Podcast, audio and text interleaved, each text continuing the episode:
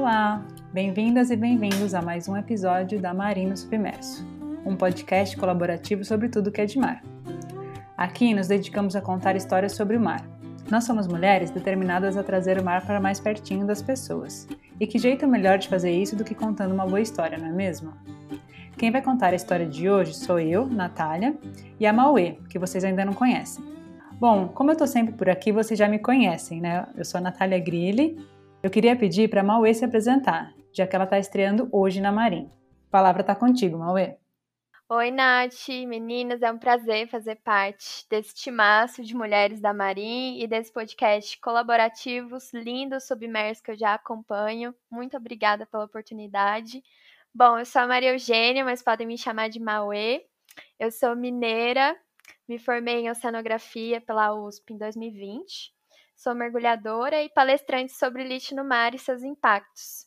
É, já participei de vários projetos socioambientais, prestei consultoria para o WWF Brasil e também para a ONU Meio Ambiente, junto com a Natália, inclusive. E muito além do Lattes, não quero ficar falando muito disso aqui, a gente pode conversar depois. e outros projetos que eu participei, eu acredito que a minha missão é ser um instrumento de comunicação onde quer que eu esteja, sobre a importância da conservação do oceano para nossas vidas e que a garantia da biodiversidade dos serviços ecossistêmicos é a garantia da saúde de todos que vivem neste planeta. Então eu adoro viajar, mergulhar, prosear, né, como diria lá em Minas, fazer trekkings, suco de cupuaçu e de mangaba, por favor, provem capivaras e, claro, pesquisar sobre lixo no mar e falar disso para as pessoas. então é isso e muito obrigada, meninas, por pelo convite. Amaronica! Amaronica! Galera, é só a gente dando oi em Caribe Calapalo, que é uma das línguas indígenas mais faladas no Xingu. Para já entrar no clima do episódio de hoje, que é sobre histórias indígenas e sua relação com o mar. Bora lá? Desde criança, construíram nas nossas mentes uma imagem dos povos indígenas somente vivendo isolados no meio da floresta e distante de nós, não é mesmo? Acredito que isso aconteceu porque houve um rompimento dos laços históricos afetivos com as nossas origens. Não é de hoje que nos ensinaram a ignorar e desvalorizar nossa verdadeira identidade. Isso afetou nosso sentimento de pertencimento como povo. Ao meu ver, isso impossibilitou que a gente conhecesse profundamente nossas raízes e, por consequência, não construímos uma identidade cultural sob a ótica da valorização dos verdadeiros donos desse território. Ah, enfim, desabafos, amiga. Mas isso é muito real, né? Segundo o Instituto Socioambiental, o Brasil é o país com o maior número de povos indígenas isolados, com 115 registros. A história mostra que desde que os europeus chegaram ao Brasil, os povos indígenas foram muito afetados por sua presença, seja pela violência, exploração, contágio de doenças, que até hoje, né, aliás, é um fator muito crítico para essas populações, que propriamente exterminaram esses povos, né? É, e por isso, os grupos remanescentes que recusaram essa situação colonial fugiram para as zonas de refúgio. Nossa, pode crer. Não é por acaso que seus territórios hoje se concentram principalmente na região amazônica locais remotos e de difícil acesso, né, Nath? Verdade. Mas apesar de a gente pensar logo em Amazônia, né, quando a gente pensa nos indígenas, no Brasil pré-colonial existiam muitos povos que habitavam é, o litoral brasileiro. A gente tem os registros dos sambaquis em diversos locais do nosso litoral que comprovam a presença de comunidades há milhares de anos. Eu não sou nenhuma historiadora, né? Mas com certeza os povos indígenas que habitavam a nossa costa foram os primeiros que sofreram os impactos negativos desse encontro com os povos europeus. Nossa, faz muito sentido pensar nisso. Tem até um episódio, acho que eu até comentei com você, mas para a galera ficar sabendo, do documentário Guerras do Brasil, que o Ailton Krenak recomendou. Eu gostei muito da fala dele, que foi de que era mais ou menos assim: Uh, quando os europeus chegaram aqui, eles podiam ter todos morrido de inanição, escorbuto, qualquer outra pereba no litoral, porque eles não sabiam nem pegar um caju. Então, se os indígenas estavam aqui não tivessem acolhido eles, ensinado eles a como sobreviver, andar aqui na nossa terra, eles não teriam sobrevivido, porque eles chegaram aqui doentes E até como a Darcy Ribeiro falou, que eles até fediam. Quer dizer, então veio um pessoal aqui para nossa praia que estava simplesmente podre. Essas são as palavras dele. Eles poderiam ter morrido afogados pelos indígenas durante muito mais do que 100 anos. Então, basicamente, o que os índios fizeram foi socorrer os brancos flagelados que estavam chegando na nossa praia. Então, depois que os indígenas perceberam que eles vieram para ficar e tomar a terra, foi aí que começaram as lutas e os que sobreviveram, eles se refugiaram, simplesmente se isolaram. Pois é, Mauê. Após mais de 500 anos de expulsão, exclusão e extermínio dos povos indígenas e sua cultura, eles ainda estão presentes em todos os territórios brasileiros, somando cerca de 800 mil indígenas de 305 etnias que falam 234 idiomas diferentes. Esses dados são do Censo IBGE 2010. Nossa, e olha que riqueza linguística e cultural que a gente realmente não faz noção do, de que exista no nosso país, né? Então, só para contextualizar vocês, a gente escolheu trazer esse tema porque em abril é comemorado o Dia do Aborígene Americano, ou seja, comumente chamado como Dia do Índio. E se você é um ouvinte assíduo da Marim, você deve ter percebido que a gente é um pouco adiantada nas datas comemorativas. Como o episódio ele é lançado na última semana do mês, a gente traz a pauta de um tema que tem relação com o mês seguinte. Então, por isso estamos falando sobre isso hoje. Você já se perguntou qual é a origem da data, então, aqui no Brasil?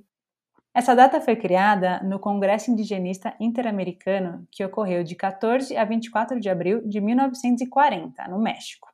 Nos primeiros dias do Congresso, as lideranças indígenas não quiseram participar, como um meio de protesto, porque elas achavam que elas não iam ter voz nas discussões, já que o Congresso foi coordenado por líderes políticos não indígenas dos países participantes.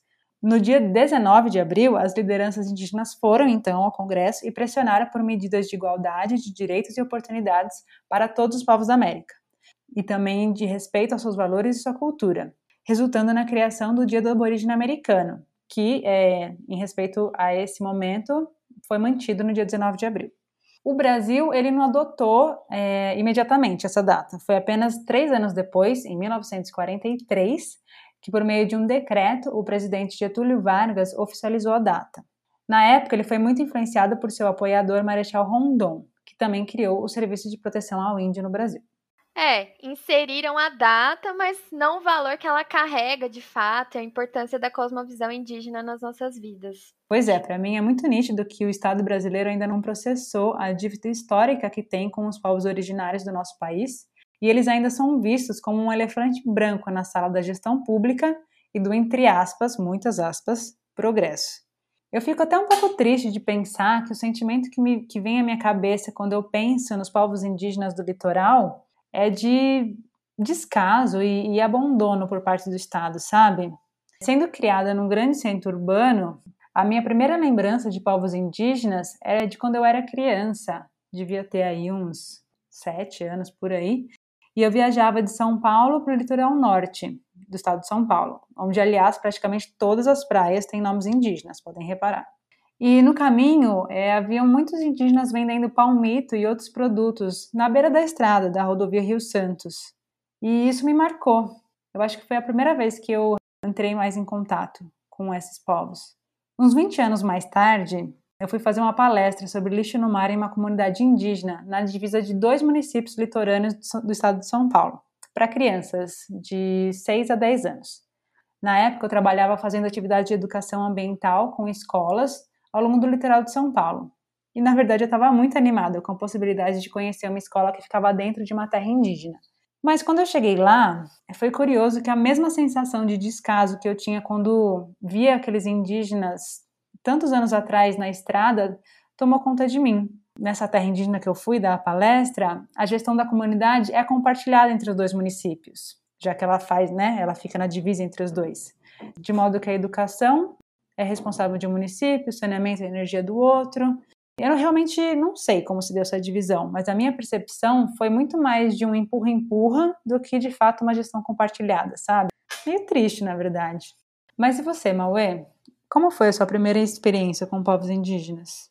Caraca, Nath, eu não sabia dessa gestão compartilhada. Valeu aí por compartilhar com a gente. Eu lembro quando eu era criança, até ouvido minha professora falar que em Minas Gerais tinham índios, eu fiquei muito curiosa. Aí eu fiquei me perguntando, nossa, será que eu posso ser amiga deles? Como que eu faço? Eles moram perto de mim. Então eu fui pesquisar, que eu já adorava uma amizade, né? então eu lembro de olhar a Barça. Olha, você que nasceu depois dos anos 2000 e tá ouvindo aqui o nosso podcast, não vai saber o que é, então dá um Google aí para você verificar. Então eu vi que havia muitos pataxós em Minas Gerais nessa Barça. E com acesso à internet, eu comecei a pesquisar mais e conheci o site do Instituto Socioambiental, que mostra, então, essa é, riqueza dos povos indígenas por estado e até por família linguística, com explicação detalhada de cada povo. Sim, estou fazendo um marketing aqui do Isa, que eu amo. Foi tudo para mim essa informação. Então ninguém perguntou, mas já fiquem sabendo aí que Minas Gerais tem oito povos indígenas: os Pataxós, os Machacali, Pancararu, os Krenak, Mucurim, Chacriabá e Aranhá-Caxixó. Fica então esse exercício para vocês olharem e estudarem também os povos indígenas dos estados de vocês. Boa ideia, Mauê. Já fica aí como tarefinha para quem estiver ouvindo, dar uma buscada quem são os povos que estão perto de você. Mas vamos com mais histórias então, galera. Aqui na Marim, a gente faz um trabalho de curadoria, buscando por lendas, tradições, relatos e histórias sobre mar, relacionando com o tema do episódio. Mas eu já adianto que foi bastante difícil achar histórias indígenas relacionadas ao oceano. Para a gente, isso foi muito mais uma evidência de como essas culturas foram apagadas ou desvalorizadas ao longo dos séculos. Para você entender o que eu estou falando, basta jogar no Google aí mitologia grega e oceano e veja quantas e quantas histórias você vai encontrar. E faça o mesmo com histórias indígenas e oceano e mar. Ou seja, né, não é, a gente não acha que essas histórias não existem, mas que muito provavelmente elas não foram registradas e que elas devem passar de geração em geração por meio da fala. Assim, a gente convidou algumas mulheres indígenas para contar sobre a relação do seu povo com o oceano, as suas lendas e suas tradições. Gente, a gente trouxe três mulheres maravilhosas, lideranças indígenas de aldeias em três locais diferentes do litoral brasileiro. Sim, porque é marim, né, amores? Que toparam compartilhar as suas histórias com a gente. Então coloca aí, Natália.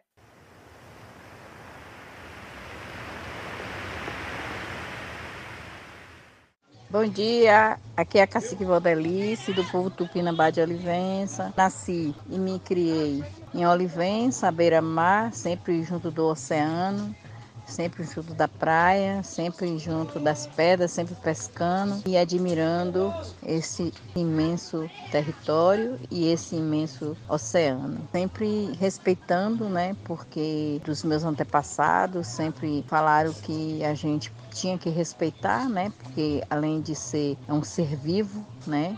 Uma, é uma água que tem seus encantos e encantados né? O importante é isso. E eu sempre fiquei perto dele, nunca saí para longe, né? E hoje moro na aldeia Itapuã, o mar também está próximo. Estamos no alto e do alto a gente vê o oceano e admira, sabe que tem duas vantagens, né? Quando eu me sinto pesada, como diz os mais velhos, se tá pesado, vai dar sete mergulhos no mar. Sete mergulhos em sete ondas. De que você vem renovado. Não é mito, é verdade. Né? A gente continua fazendo isso cresce o índiozinho, né? O curuminzinho nosso, a gente manda a mãe dar sete mergulhos nas ondas. Que nunca mais ele vai ter olhado. E quando as nossas benzedeiras faz a reza, ela manda para o fundo do mar sagrado, onde galo não canta, onde boi não berra,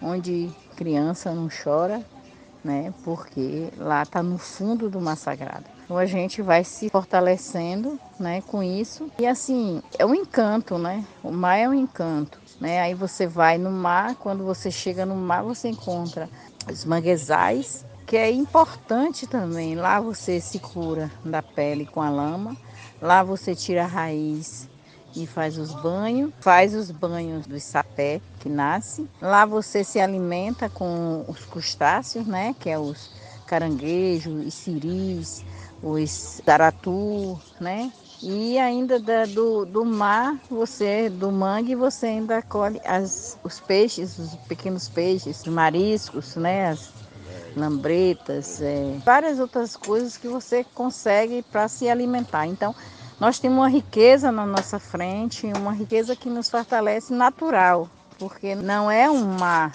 né? É uma coisa divina, né? Que a gente só precisa protegê-lo, né? Ele está aí, mas se a gente não cuidar dele, a gente não vai ter ele mais com tanta abundância, com tanto peixe, com tudo isso.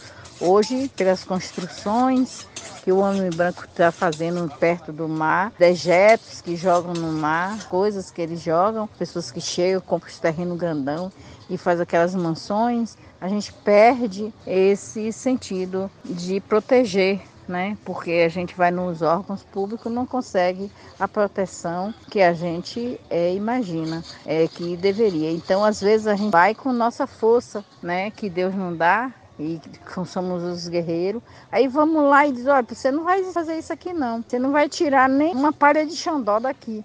Você não vai derrubar um coqueiro nativo daqui. Você não vai fazer nada disso aqui. Então, isso tudo só a gente que consegue fazer. Obrigado ele.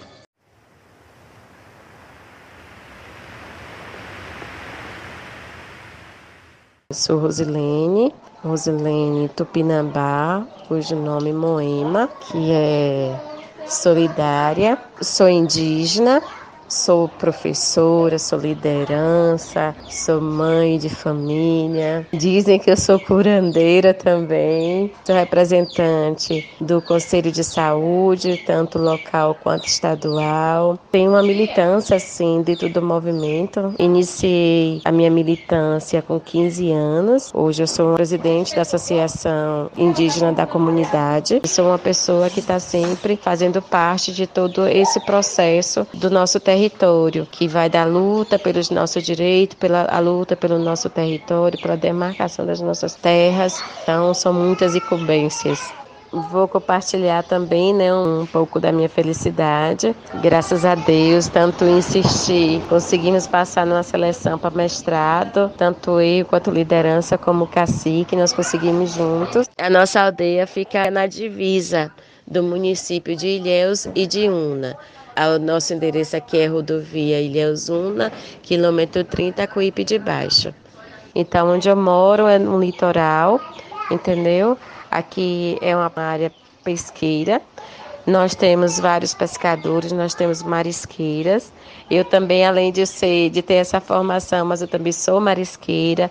Minha mãe foi marisqueira, meus avós, minha, meus familiares todos foram assim, da parte feminina foram marisqueira, parte masculina, os pescadores, que são até hoje, né? Graças a Deus nós temos essa vivência, essa, essa convivência dentro da nossa comunidade. Então, tanto o rio quanto o mar são a parte fundamental que nós temos, porque é dela que nós tiramos o nosso sustento.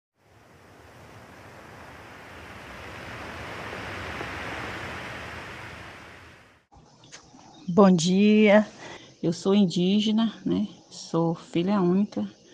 É, meu pai pescador, minha mãe marisqueira, né? A gente sempre viveu do mar, dos mariscos, né? Da pesca, da agricultura. Hoje eu estou com 55 anos, né? Nasci em 1965 e meus pais, eles, nossas famílias todos são pescadores, meus irmãos todos são pescadores. Hoje é, eu sou cacique de uma comunidade indígena aqui do território Comexatibá eu sou professora também do EJA. Sou presidente da saúde do Polo Base de Itamaraju da Saúde Indígena, né?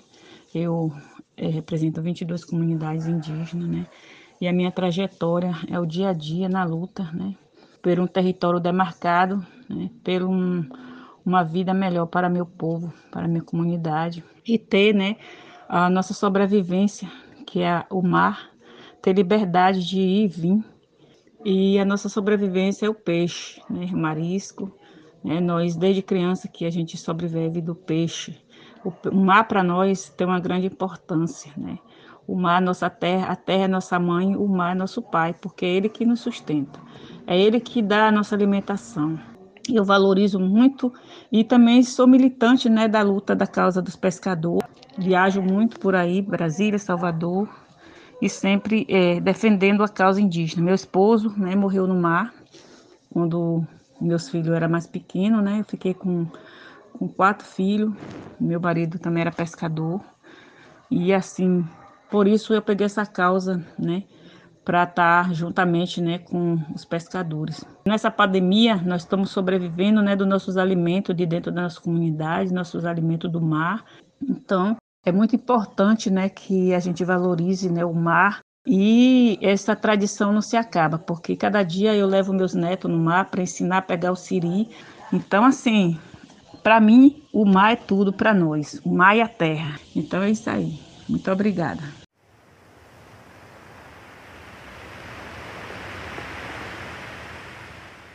Bem dizer que a nossa comunidade né, do território Comexatibá, todas já foram vacinadas, né? E a gente ainda está preservando né, nossa saúde também, usando máscara e gel ainda, depois de vacinados. Também dizer que a minha aldeia fica na beira da praia, por isso né, o acesso são muitas, muitas questões de pessoas né, questionando, querendo, é, querendo entrar dentro da comunidade agora na pandemia e é onde a gente não aceita né, as pessoas estranhas está entrando dentro da nossa comunidade, né? Porque nós temos uma nós temos um protocolo do Ministério da Saúde, né? Porque nessa pandemia a gente não pode estar aceitando né, turistas, pessoas estranhas estar entrando dentro das nossas áreas. Mas nós pretendemos trabalhar com o turismo de base comunitária, né? Eu já faço parte, já faço as, as já participo das reuniões, né? Estamos aqui, né, para fazer o melhor para receber, né, as pessoas mas preciso estruturar minha comunidade, né?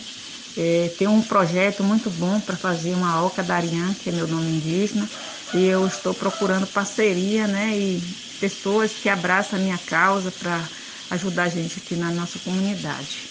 É, tenho várias, várias propostas, né? Tenho trabalhando agora com agricultura, né? nossa agricultura familiar. Né? Temos um grupo de mulheres, né, que já temos um trabalho brilhante, né, que já fizemos até um livro com as mulheres indígenas, que participei né, de, um, de um grupo né, de oito pontos de cultura da Bahia. Mas esses livros já foram todos doados e eu pretendo ainda né, construir outros livros para que a gente possa mostrar nosso trabalho é, dentro dos nossos territórios, dentro das nossas comunidades.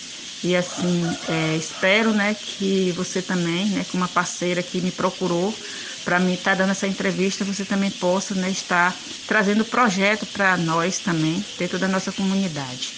E você seja bem-vinda.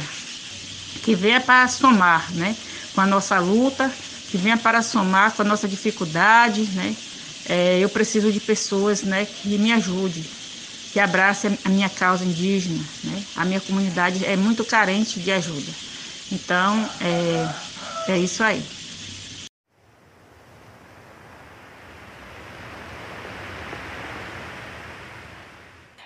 Bom, gente, então são essas. Vocês ficaram inspiradas que nem a gente.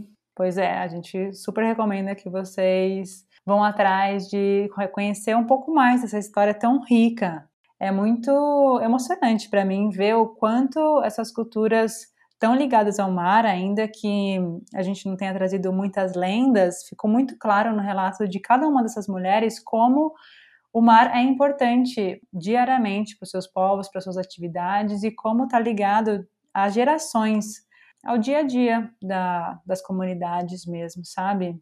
Eu acho que assim é muito é muito bonito. Eu realmente fico emocionada e já quero conhecer pessoalmente todos esses lugares. Eu também já fico emocionada aqui, já tô quase chorando.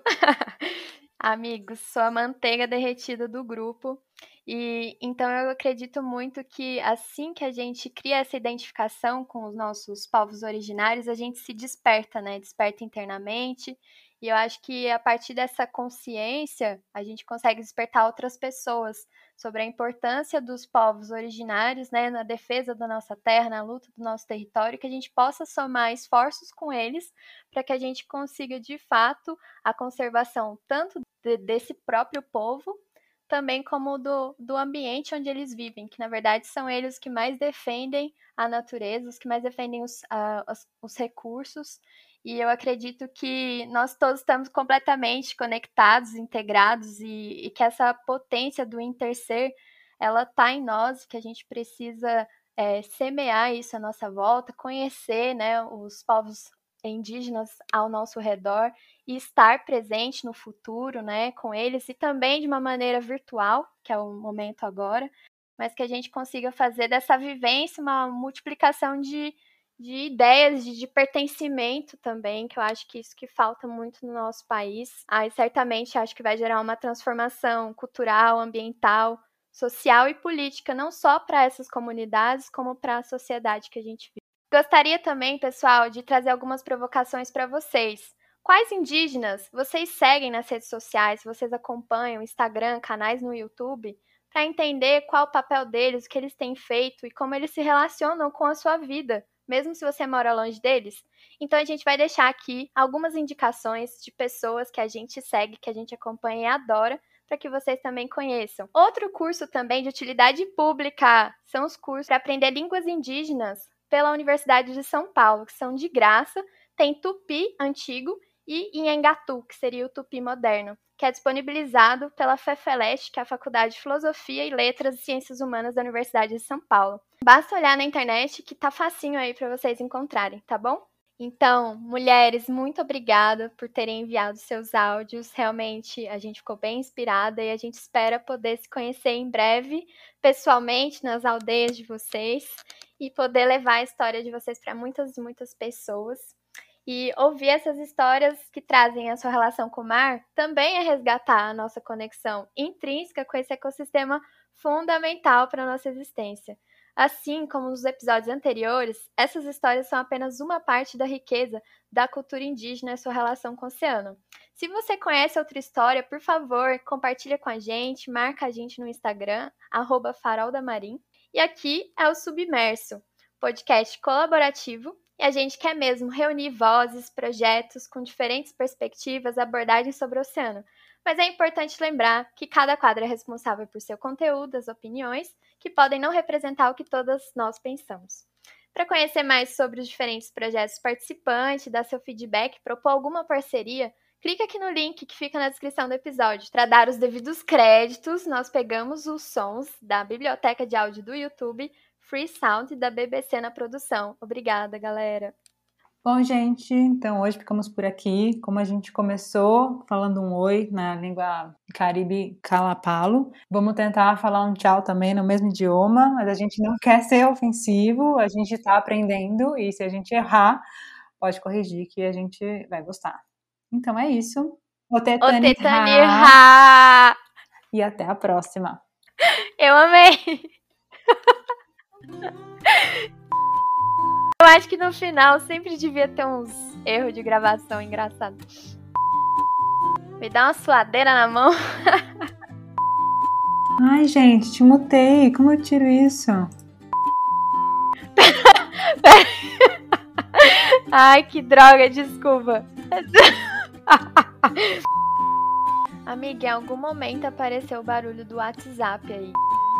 Amiga, eu sou muito informal, desculpa. Sim. É que eu preciso ver que. o Tetani Ha. O Tetani. Vamos fazer um 3, 2, 1, o Tetani Ha? Tipo. Eu errei de novo a mesma parte. Não, eu pensei, mas é muito infantil essa ideia, né? De 3, 2, 1, o Tetani Ha! Parece um Transformer, sabe? Assim. Vai virar um, um Megazord. Ai, amiga. A gente, a gente pode fazer um, um podcast só da zoeira.